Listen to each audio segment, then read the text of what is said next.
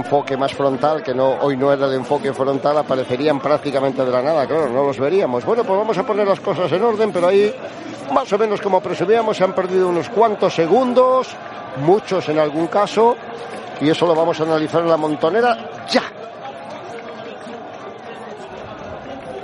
Patrocina este programa. ¿Siempre en movimiento? B&B Hotels. 650 hoteles en Europa. This coverage of the Tour de France is brought to you by Woo. Este programa ha sido presentado por Strava, patrocinador oficial del Tour de Francia. Simano, patrocinador técnico oficial del Tour de Francia.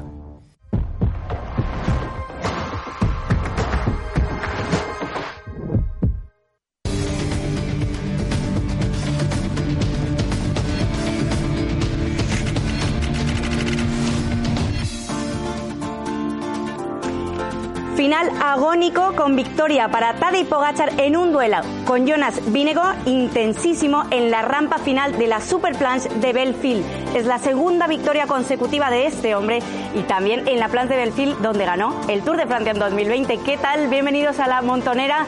Qué manera de calcular, Adrián. Qué manera de regular los esfuerzos espectacular este final. ¿Qué ¿no? tal, Laura? Buenas tardes. Pues sí, esto es el Tour de Francia. Etapas de 150 kilómetros en los que parece que no están pasando muchas cosas y 700 metros finales para la historia del ciclismo. Una pica más que escribe Tadej Pogacar, su octava victoria en el Tour de Francia. Un poquito más líder, pero mm, lo decías, eh, Vingegaard, gran final. Y hay que decirlo claro, aquí hay Tour de Francia entre estos dos. Aquí hay, mucho Tour de Francia. Hay Tour de Francia, no hay duda, no hay duda de ello. Y hoy también una jornada en la que hemos visto esa, ese lucimiento de artillería del, del equipo UAE Team Emirates, que yo creo que es el primer tour en el que les veo tan armados. Primer tour de Tadej Pogacar. Y la primera etapa en la que están, han actuado como un auténtico super equipo. Bueno, Laura, estas cosas que han pasado en esta séptima etapa nos las cuenta ya Marta Sánchez Bellas con la película. Marta, ¿qué tal? ¿Qué tal, Adrián Laura? Muy buenas tardes. Séptima etapa del Tour de Francia, la primera de la presente edición de la ronda francesa con final en alto. 176 kilómetros de recorrido con esa ascensión final a la Super Planche de Belfille, un puerto de primera categoría y con esa exhibición final de Tadej Pogachar, del líder de la carrera.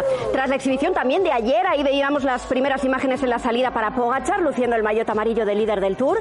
Se daba la salida neutralizada y los corredores comenzaban a rodar por Tomblain cuando el esloveno sufría una avería problemas en la bici de Pogachar, que los ha solucionado enseguida para reintegrarse en el pelotón antes de que se diera la salida lanzada.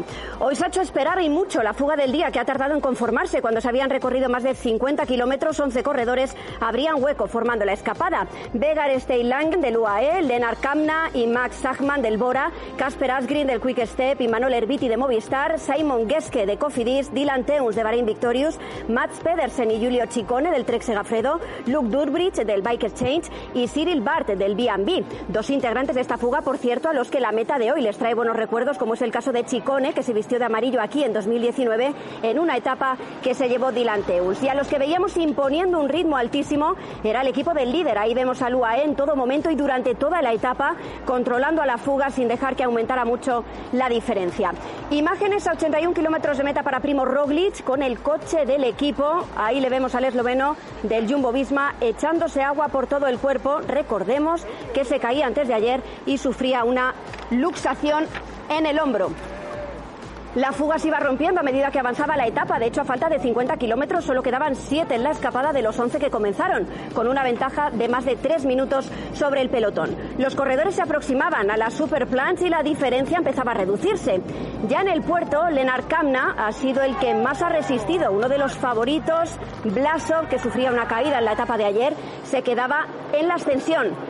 Quedaban 3 kilómetros y el único que marchaba solo en cabeza era Kamna pero llegaba final increíble, precioso, que nos ha dejado un día más a un Tadej Pogacar de otro planeta, aceleraba, le pasaba a Vingegaard y luego el duelo entre los dos que se llevaba finalmente el esloveno, el líder de la carrera, el corredor del equipo UAE. Increíble final el que hemos visto en el día de hoy con esa meta final en la Super Planche de Belfille que enseguida vamos a analizar en la mesa de expertos con Javier Ares, con Antonio Alix y también hoy con Samuel Sánchez. Adrián Laura.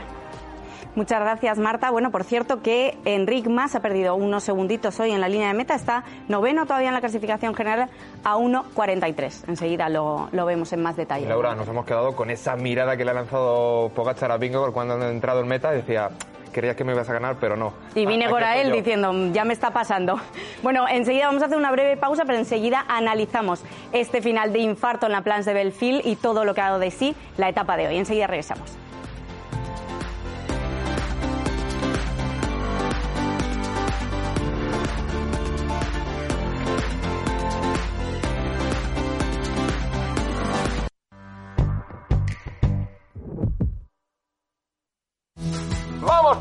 Ahí está la meta. Es nuestro campeón. Para mí, el deporte siempre ha sido una gran parte de mi vida. Ahora lo combino con una vida sana y hocicol que me... Estamos de vuelta en la montonera ya listos para el análisis de esta super planche de Belfield de la séptima etapa del Tour de Francia y ya damos la bienvenida de nuevo en la mesa de la montonera Samuel Sánchez. Samu, ¿qué tal? Placer siempre tenerte aquí. Muy buenas tardes, muy bien. Bueno, ¿con qué te quedas de la jornada de hoy? Bueno, hombre, el espectáculo siempre hay, el Tour de Francia siempre nos muestra espectáculo, pero quizá un poco agridulce, ¿no? Lo comentábamos ahora fuera de cámara, que quizás el poner esa rampa final yo creo que a la gente le da un poco más de respeto atacar de lejos por miedo a no poder subirla y así lo hemos visto, lo han dejado para los últimos 300 metros, todo. Miedo a la rampa, miedo a Tadej Pogachar. Antonio Alid, ¿cómo has visto esta jornada? Pues muy de acuerdo con, con Samuel, pero claro, nunca se sabrá, ¿no? Él estuvo en la primera edición cuando acababa en el asfalto. Pero bueno, que yo creo que Pogachar eh, ha ganado con la ley del mínimo esfuerzo, dentro del máximo esfuerzo, pero se ha visto al cruzar meta. Vingegaard ha, cruzado meta ha hecho y él ha seguido pedaleando a molinillo. ¿Y qué tal, Javier Ares? Menuda jornada también la que hemos vivido hoy, ¿eh? Buenas tardes. Todo Buenas tiene su pro y su contra. Es, un- yo no recuerdo un final tan apoteósico en el Tour. Fíjate qué bobada estoy, ¿no? Reflexionando. O sea, de acuerdo, podía haber habido más batalla, podía haber- pero cada etapa tiene sus características y esta etapa tenía esa característica. Podía no haber pasado nada y haber ganado Kamna, con todo mérito el chaval. Pero el duelo que hemos visto entre los dos mejores corredores del Tour, con esa alternancia que se ha producido en tan solo 300 metros, yo no recuerdo un final tan emocionante en una etapa del Tour de Francia. Jonas Vinego, oye, que viene un poco a dar la nota, ¿no? Después de Sí, sobre todo demostrando que tiene piernas y lo decíamos Sí. en la intro, Laura, también nos tiene que hacer creer y lo está demostrando que va a haber Tour de Francia, que todavía quedan dos semanas, ojalá de mucha batalla. Pero lo decía Javier, el final apoteósico, vamos a empezar ya. Te, voy a, te interrumpo un momento porque tenemos a Vinego Ah, en directo. Venga, Vamos hoy, a hoy lo escuchamos, sí. Bueno, Brutal, brutal report. qué esfuerzo tan brutal, le pregunta. Bueno, definitivamente un final brutal. I think I can be happy. Creo que puedo estar contento. Lo he intentado, But yeah, it just came with then 20 meters to go and pero I es que a didn't have dos- an answer. 200 metros hasta Pogachar y yo no he tenido una respuesta. Uf, ahora esa mascarilla, Yeah, madre it was- mía, con el esfuerzo. it was really close to the line, but Ha sido muy cerca de la, Yeah, de la meta, he estado muy cerca. I mean, Creo que puedo estar contento. hopefully it's like I, I'm better on the longer climbs, so at least that's what I hope. And uh, Ojalá esto sea good, so una buena señal, las piernas, las piernas también, y estoy contento, a pesar de todo. Debe estar contento y nosotros eh, estamos muy contentos. También nuestros espectadores, lo decía Javier Ares, ese final apoteósico que hemos vivido en la Superplanche. Eh, Samu, vamos a centrarnos en ese esfuerzo final porque esta es, si no va a ser la imagen del Tour de Francia, es la que nos ha regalado. En el día de hoy sí, pero yo creo que el Tour pues, nos está dando sorpresas prácticamente a diario y hoy otro más. Y yo creo que vamos a tener más de estas. Vingegaard finaliza bien, está fuerte y yo creí que cuando Pogachar se puso desde abajo pues los iba a soltar a, a todos y no, no ha sido así. Ha tenido una réplica de Vingegaard y al final yo creo que Pogachar ha llegado al Tour en un momento de forma buenísimo y hay que recordar que el año pasado solo falló al final. En Momentus creo que falló un poquito. Lo que pasa que la etapa que ganó ganar acababa abajo. Entonces vamos a ver si ese golpe de pedal que tiene ahora tan bueno Tadei pues no le pasa factura esa última semana. Eh, los años pasan para todos, para Tadei también y algún día tendrá que fallar, ¿no?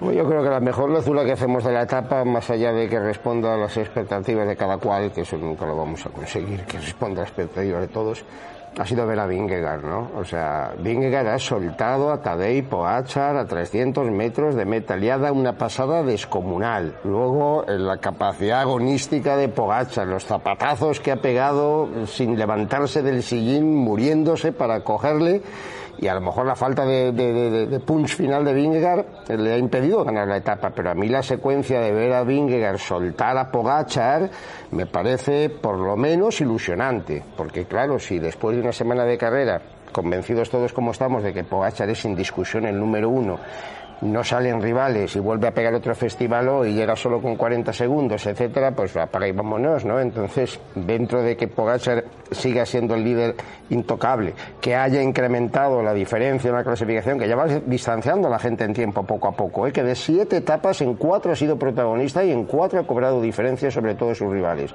Ver que hay un corredor que se llama Vingegaard, emergente, 24 años, que ya el año pasado tuvo una gran actuación, por lo menos es ilusionante e invita a pensar que vamos a ver si tenemos carrera. ¿eh?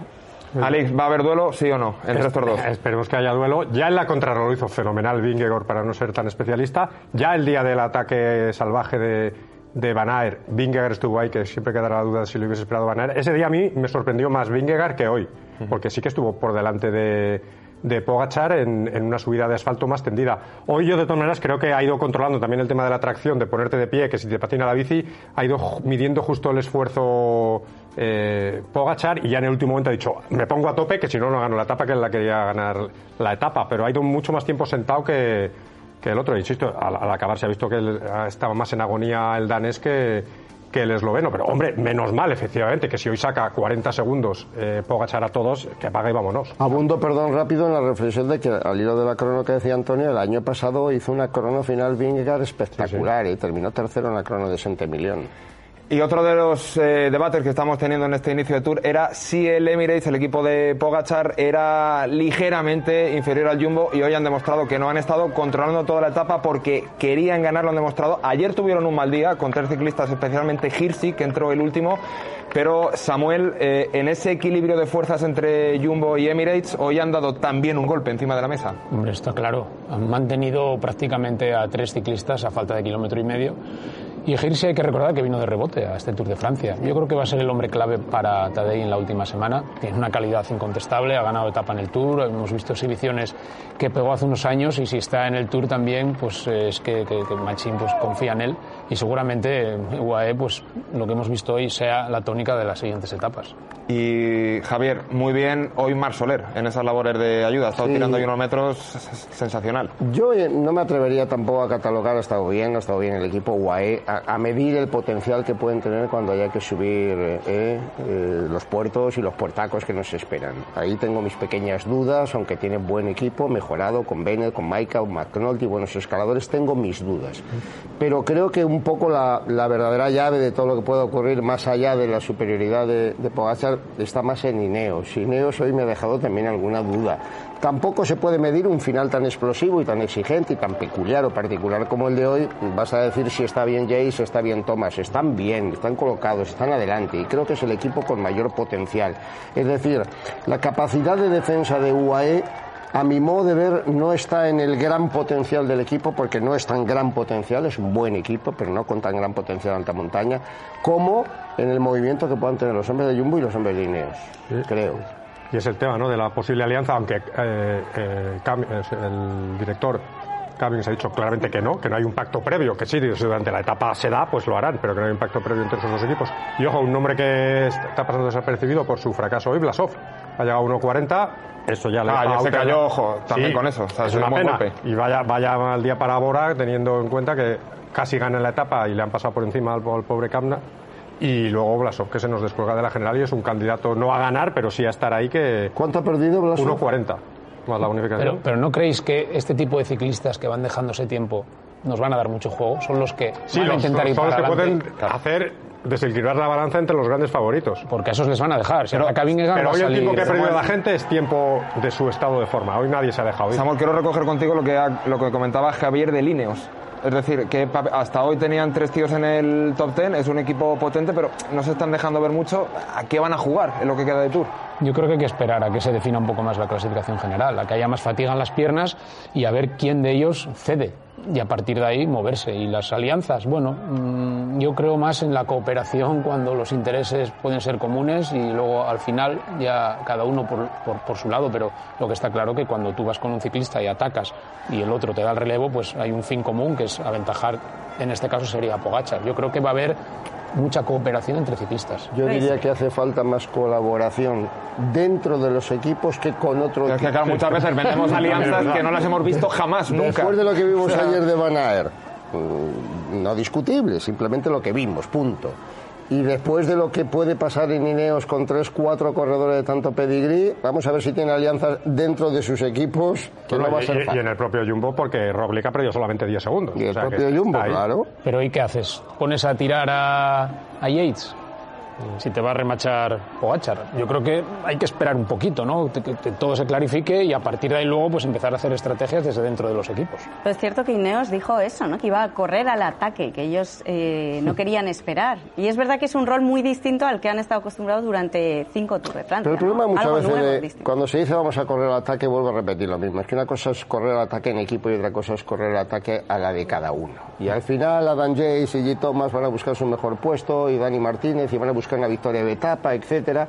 Y es difícil, no digo que imposible, y es lo- eh, por eso lo estamos hablando, es lo deseable, ¿no?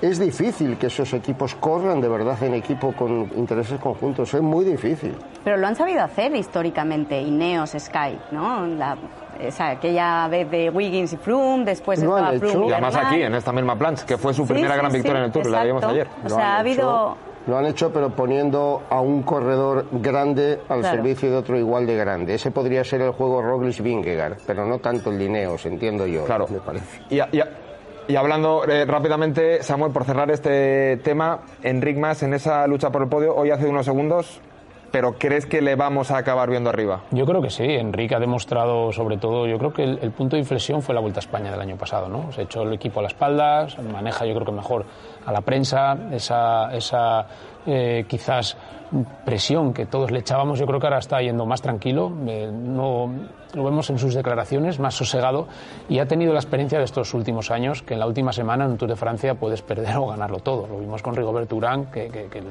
día de montaña de la última semana perdió 5 o 6 minutos, iba en el podio y desapareció. Y eso Enrique yo creo que lo tiene en la retina. Él es un corredor de fondo, sabe que la última semana le viene bien y todas estas caídas que ha tenido en las vueltas que participaba, yo creo que le ha venido hasta bien. Llega fresco, llega entero, lo único que pide es no caerse, lo hemos visto en la primera crono, no arriesgó para no caerse, yo creo que tenía para dar un puntito más y no perder tanto, pero yo le veo bien y de momento, mira, hoy ha aguantado el tipo, Blasov se ha quedado, eh, o sea, se ha quedado mucha gente y él ya va noveno y poco a poco va a ir como la hormiguita avanzando. Quedar más atrás del quinto no puede, no es, es inconcebible en Enric con la calidad que tiene. Entonces, ahí ya está acercándose a esas, esas Bueno, pero hay posiciones. muchos rivales, ¿eh? Y lo de Blasov, mira, ya muchos se ha quitado rivales. Blasov. Y que hoy, y que hoy no es que haya perdido tiempo, digamos, habrá perdido unos nueve segundos, pero es que Pogachar ha sumado 10 con esa victoria. Vamos a escuchar, por cierto, al ganador, un día más, Tadej Pogachar. Bueno, has ganado otra etapa. Really, really difficult, especially O sea, ha sido last part. muy difícil, sobre uh, todo la última parte. so strong. Con el ataque de Jonas, que uh, era- I estaba said- tan fuerte. I said, yeah, my, my boys were working all day. Bueno, he dicho, todos to mis compañeros trabajando todo el día, tengo que, que- que- que ir a, a tope ya por la victoria. Y además que está mi familia en la meta. Uh, Era un día we opened especial. foundation today for, uh, Hemos cancer abierto una fundación hoy, la special lucha contra el cáncer, llevo unos zapatos and I'm really- especiales. yeah, really happy and proud to- to Y- uh, y estoy orgulloso de poder llevarme esta victoria especialmente hoy. Bueno, pero podríais haber dejado la escapada, pero es que queríais esta victoria. Sí, es que- Es que estaba en mi, en mi cabeza desde que se presentó la, desde que se presentó el recorrido, era un gran objetivo para mí. Bueno, gran rival, Jonas Vingegaard. Oh, I, I think really he's, uh, I think right now one of the strongest climbers Creo que es el uno de los escaladores más fuertes del mundo, o quizás el más fuerte del uh, mundo. Y tiene uh, un equipo muy fuerte uh, alrededor. Creo que está yendo muy bien en este tour. Y te has llevado un poquito más de tiempo en esta general. ¿Poquito? Eso está bien. We know in cycling, Sabemos que en ciclismo ninguna diferencia de tiempo es suficiente. Y vamos a escuchar ya a Geraint Thomas. Hablamos de líneos en esta mesa, pues vamos a ver qué nos dice el galés. Yeah, I'd like to say I was holding back, but I wasn't.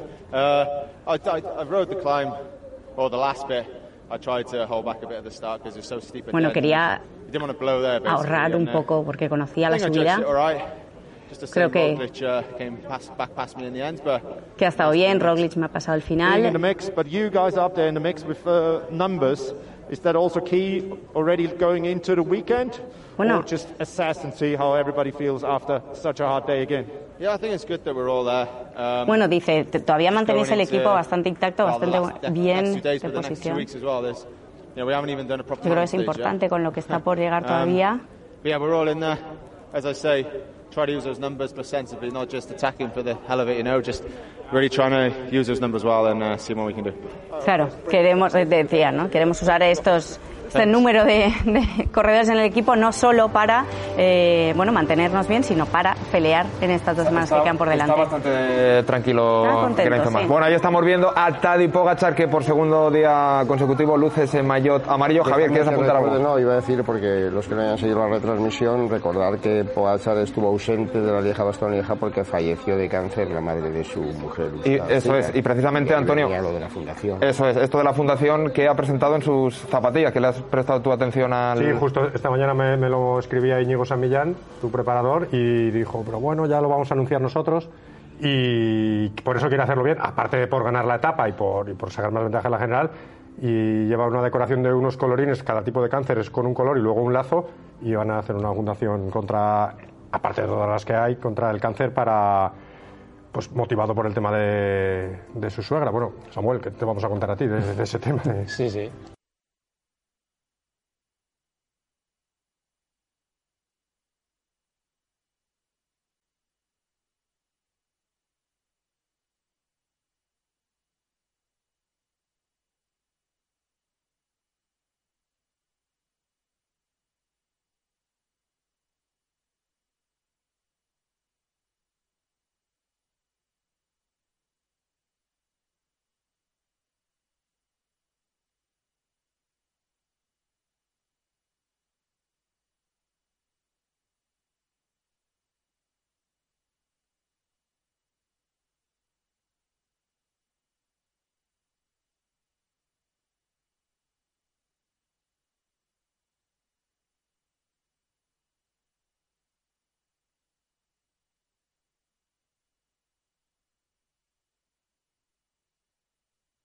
Eh, debates que estamos teniendo en este inicio de tour era si el Emirates, el equipo de Pogachar, era ligeramente inferior al Jumbo y hoy han demostrado que no han estado controlando toda la etapa porque querían ganar, lo han demostrado. Ayer tuvieron un mal día con tres ciclistas, especialmente Hirsi, que entró el último, pero Samuel, eh, en ese equilibrio de fuerzas entre Jumbo y Emirates, hoy han dado también un golpe encima de la mesa. Hombre, está claro. Han mantenido prácticamente a tres ciclistas a falta de kilómetro y medio. Y Hirsi hay que recordar que vino de rebote a este Tour de Francia. Yo creo que va a ser el hombre clave para Tadej en la última semana. Tiene una calidad incontestable, ha ganado etapa en el Tour, hemos visto exhibiciones que pegó hace unos años y si está en el Tour también, pues eh, es que, que, que Machín pues, confía en él y seguramente UAE, pues lo que hemos visto hoy sea la tónica de las siguientes etapas. Y Javier, muy bien hoy Mar Soler en esas labores de ayuda. Ha estado Sí. tirando ahí unos metros sensacional. Yo eh, no me atrevería tampoco a catalogar, ha estado bien, ha estado bien el equipo UAE, a, a medir el potencial que pueden tener cuando haya que subir eh, eh, los puertos y los puertacos que nos esperan. Ahí tengo mis pequeñas dudas, aunque tienen buen equipo, mejorado con Bennett, con Maika, con McNulty, buenos escaladores, tengo mis dudas. Pero creo que un poco la, verdadera llave de todo lo que pueda ocurrir más allá de la superioridad de, de Pogacar está más en Ineos. Ineos hoy me ha dejado también alguna duda. Tampoco se puede medir un final tan explosivo y tan exigente y tan peculiar o particular como el de hoy. Vas a decir si está bien Jay, si está bien Thomas. Están bien, están colocados, están adelante y creo que es el equipo con mayor potencial. Es decir, la capacidad de defensa de UAE a mi modo de ver, no está en el gran potencial del equipo, porque no es tan gran potencial, es un buen equipo, pero no con tan gran potencial en alta montaña, como en el movimiento que puedan tener los hombres de Jumbo y los hombres de Ineos, creo. Y es el tema ¿no? de la posible alianza, aunque eh, eh, es el director Cummings ha dicho claramente que no, que no hay un pacto previo, que sí, si durante la etapa se da, pues lo harán, pero que no hay un pacto previo entre esos dos equipos. Y ojo, un nombre que está pasando desapercibido por su fracaso hoy, Blasov. Ha llegado a 1.40, eso ya le Ah, deja ya se cayó, ojo, también Sí, con eso. O sea, es es un una pena. golpe. Y vaya, vaya mal día para Bora, teniendo en cuenta que casi gana la etapa y le han pasado por encima al, al pobre Kamna. Y luego Blasov, que se nos descuelga de la general y es un candidato no a ganar, pero sí a estar ahí que... ¿Cuánto ha perdido Blasov? 1.40, más la bonificación. Pero, pero ¿no creéis que este tipo de ciclistas que van dejándose tiempo nos van a dar mucho juego? Son los que Sí, van a los, intentar ir son los para que adelante. pueden hacer desequilibrar la balanza entre los grandes favoritos. Porque a esos les van a dejar. Si ataca Vingegaard, pero va a hoy el tiempo que ha perdido la gente es tiempo de su estado de forma. Hoy nadie se ha dejado ir. Samuel, quiero recoger contigo lo que, ha- lo que comentaba Javier de Lineos. Es decir, que hasta hoy tenían tres tíos en el top ten, es un equipo potente, pero no se están dejando ver mucho a qué van a jugar en lo que queda de Tour. Yo creo que hay que esperar a que se defina un poco más la clasificación general, a que haya más fatiga en las piernas y a ver quién de ellos cede. Y a partir de ahí moverse. Y las alianzas, bueno, mm, yo creo más en la cooperación cuando los intereses pueden ser comunes y luego al final ya cada uno por, por- su lado. Pero lo que está claro que cuando tú vas con un ciclista y atacas y el otro te da el relevo, pues hay un fin común que es aventajar, en este caso sería Pogachar. Yo creo que va a haber mucha cooperación entre ciclistas. Yo diría que hace falta más colaboración dentro de los equipos que con otros. Es que, claro, muchas veces vendemos alianzas que no las hemos visto jamás, nunca. Después de lo que vimos O sea, ayer de Van Aert, mm, no discutible, simplemente lo que vimos, punto. Y después de lo que puede pasar en Ineos con tres, cuatro corredores de tanto pedigrí, vamos a ver si tiene alianzas dentro de sus equipos, que no va a y, ser y- en el propio Jumbo, porque Roglic ha perdido solamente 10 segundos. Y el O sea propio Jumbo, ahí- claro. Pero ¿y qué haces? ¿Pones a tirar a, a Yates? Si te va a remachar Pogachar. Yo creo que hay que esperar un poquito, ¿no? Que, que todo se clarifique y a partir de ahí luego pues empezar a hacer estrategias desde dentro de los equipos. Pero es cierto que Ineos dijo eso, ¿no? Que iba a correr al ataque, que ellos eh, no querían esperar. Y es verdad que es un rol muy distinto al que han estado acostumbrados durante cinco Tours de Francia. Pero el problema ¿no? muchas Algo veces nuevo, de- cuando se dice vamos a correr al ataque, vuelvo a repetir lo mismo. Es que una cosa es correr al ataque en equipo y otra cosa es correr al ataque a la de cada uno. Y al final Adam Jace y G. Thomas van a buscar su mejor puesto y Dani Martínez y van a buscar una victoria de etapa, etcétera. Y es difícil, no digo que imposible, y es lo- eh, por eso lo estamos hablando, es lo deseable, ¿no?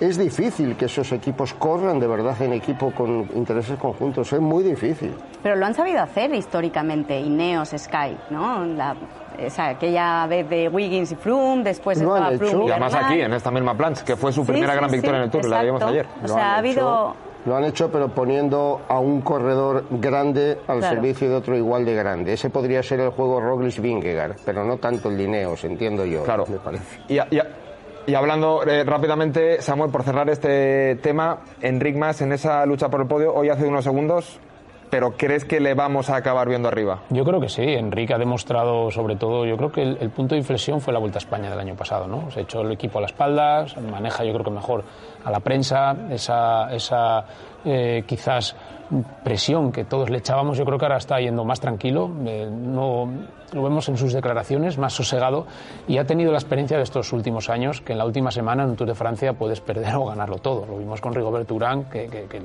un día de montaña de la última semana perdió 5 o 6 minutos, iba en el podium y desapareció. Y eso Henry yo creo que lo tiene en la retina. Él es un corredor de fondo, sabe que la última semana le viene bien y todas estas caídas que ha tenido en las vueltas que participaba, yo creo que le ha venido hasta bien. Llega fresco, llega entero, lo único que pide es no caerse, lo hemos visto en la primera crono, no arriesgó para no caerse, yo creo que tenía para dar un puntito más y no perder tanto, pero yo le veo bien y de momento, mira, hoy ha aguantado el tipo, Blasov se ha quedado, eh, o sea, se ha quedado mucha gente y él ya va noveno y poco a poco va a ir como la hormiguita Vale. avanzando.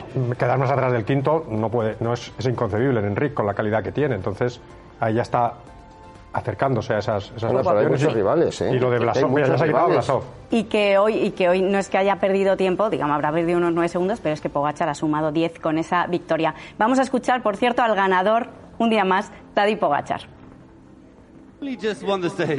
Bueno, has ganado otra uh, etapa. O sea, ha sido the last part. muy difícil, sobre todo la última parte.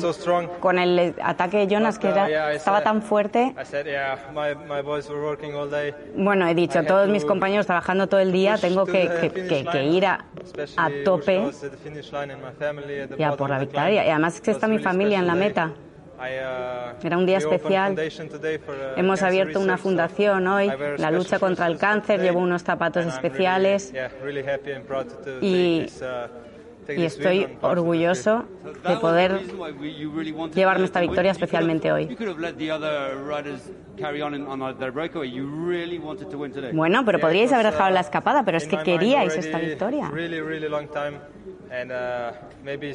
Sí, es que es que estaba en mi en mi cabeza desde que se presentó la desde que se presentó el recorrido. era un gran objetivo para mí. Bueno gran rival Jonas Vingegaard.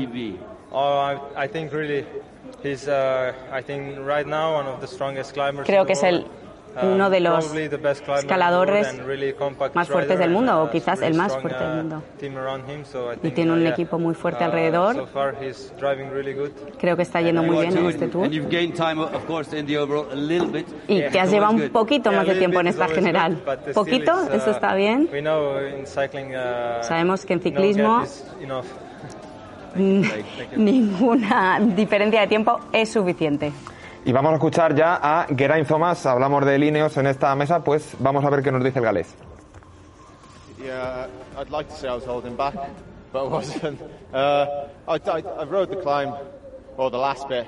I tried to hold back a bit at the start because it's so steep. Bueno, quería ahorrar un poco porque conocía la subida.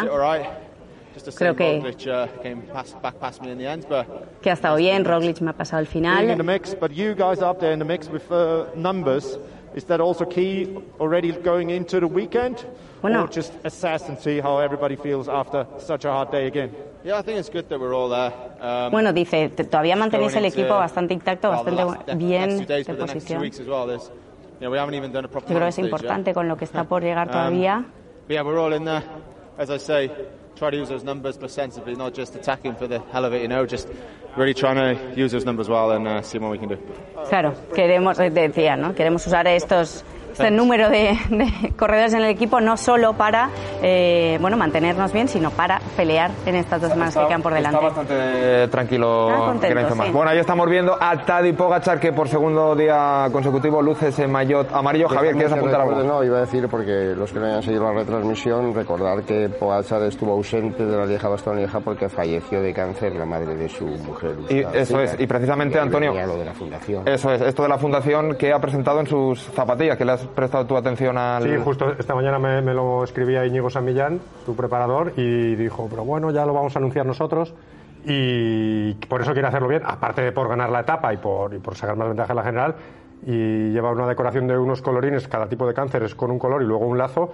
Y van a hacer una fundación contra, aparte de todas las que hay, contra el cáncer para.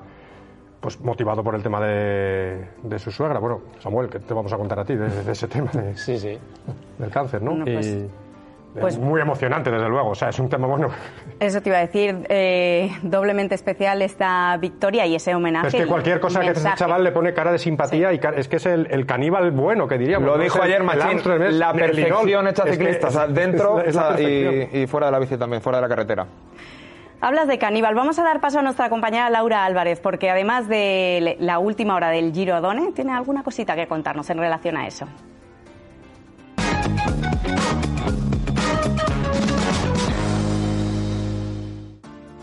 ¿Qué tal compañeros? Esta mañana en el Giro Done Annemiek van Vleuten sumó una nueva victoria, la número 13 en el Giro para ella y la segunda de esta edición. Todo ello a pesar de sufrir una caída en el último descenso del día que pudo solventar sin problemas y sin consecuencias graves. Lo más importante del día es que es aún más líder de este Giro con 2 minutos 13 sobre Marta Cavalli y 2.42 sobre Mavi García que hoy ha tenido un mal día y que ha cedido un puesto en la clasificación general, ahora es tercera. En el Tour, Victorion ayer en la jornada que Tadej Pogacar se llevó la victoria, vamos a ver los datos para comparar al esloveno con Eddy Merckx, el que cuando el caníbal aún tenía 23 años. El belga había conseguido por aquel entonces 54 victorias. Además disputó dos grandes vueltas, solo el Giro de Italia no había debutado aún en el Tour y ya llevaba en sus piernas 13 clásicas. Ya contaba, ya contaba por entonces con dos Milán-San Remo, una París-Roubaix y varias carreras de mucho renombre. Pogacar es el ciclista en la actualidad que más se acerca a Merckx en los números. Ha ganado hasta el momento 41 victorias. Ha disputado disputado cuatro grandes vueltas, tres Tour de Francia y una Vuelta a España. Ha competido en siete clásicas y cuenta ya con siete etapas en el Tour hasta la de ayer. También ha ganado dos monumentos. Datazos los que nos deja Tadej Pogacar y aún no ha terminado la temporada 2022. Además, la victoria de ayer tiene una cifra destacable y es que es la cuarta etapa de la historia del Tour con la velocidad media más alta. Ayer se completó la jornada con una media de 49,776 kilómetros por hora. Por último, ha habido dos casos positivos en COVID en el Quick Step Alpha Vinil. Se trata de los directores Wilfried Peters y Klaas Lodevik. Han, te- han tenido que dejar la gran bucle y son reemplazados por Grit Van Bont y Rick Van Slicke. Además, eh, de también ha dado positivo en COVID en Dinamarca. Recordamos que la UCI ha dejado en manos de los equipos la decisión de abandonar o no la carrera, por lo que tendremos que estar muy atentos a lo que pase en los próximos días en el pelotón, porque ya sabemos que el COVID ha marcado el inicio de este Tour de Francia. Muchas gracias, Laura. Dejadme que os lea una frase que he leído hoy en el equipo eh, de un compañero, Gaetan Scherrer, que yo creo que es eh, brillante. El verdugo esloveno está reinventando el síndrome de Estocolmo al deleitar a aquellos a quienes también está decapitando. Maravilla, ¿verdad? Sí, queda- es queda un bien. retrato perfecto de. Pogacar. Efectivamente. Bueno, nuestro querido Alberto Guantador eh, se va pero con los deberes hechos y podemos conocer ya el perfil de la octava etapa del Tour de Francia.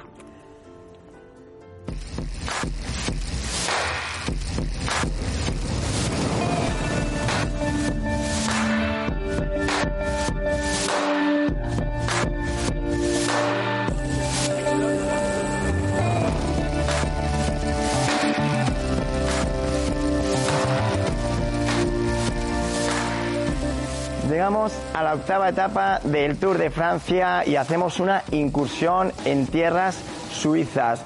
Una etapa salpicada con algunas cotas, bastante propicia eh, para la escapada. Estamos hablando de una etapa de más de 180 kilómetros, pero creo que lo que va a ser determinante en la etapa serán los últimos 5 kilómetros, concretamente los últimos 4,8.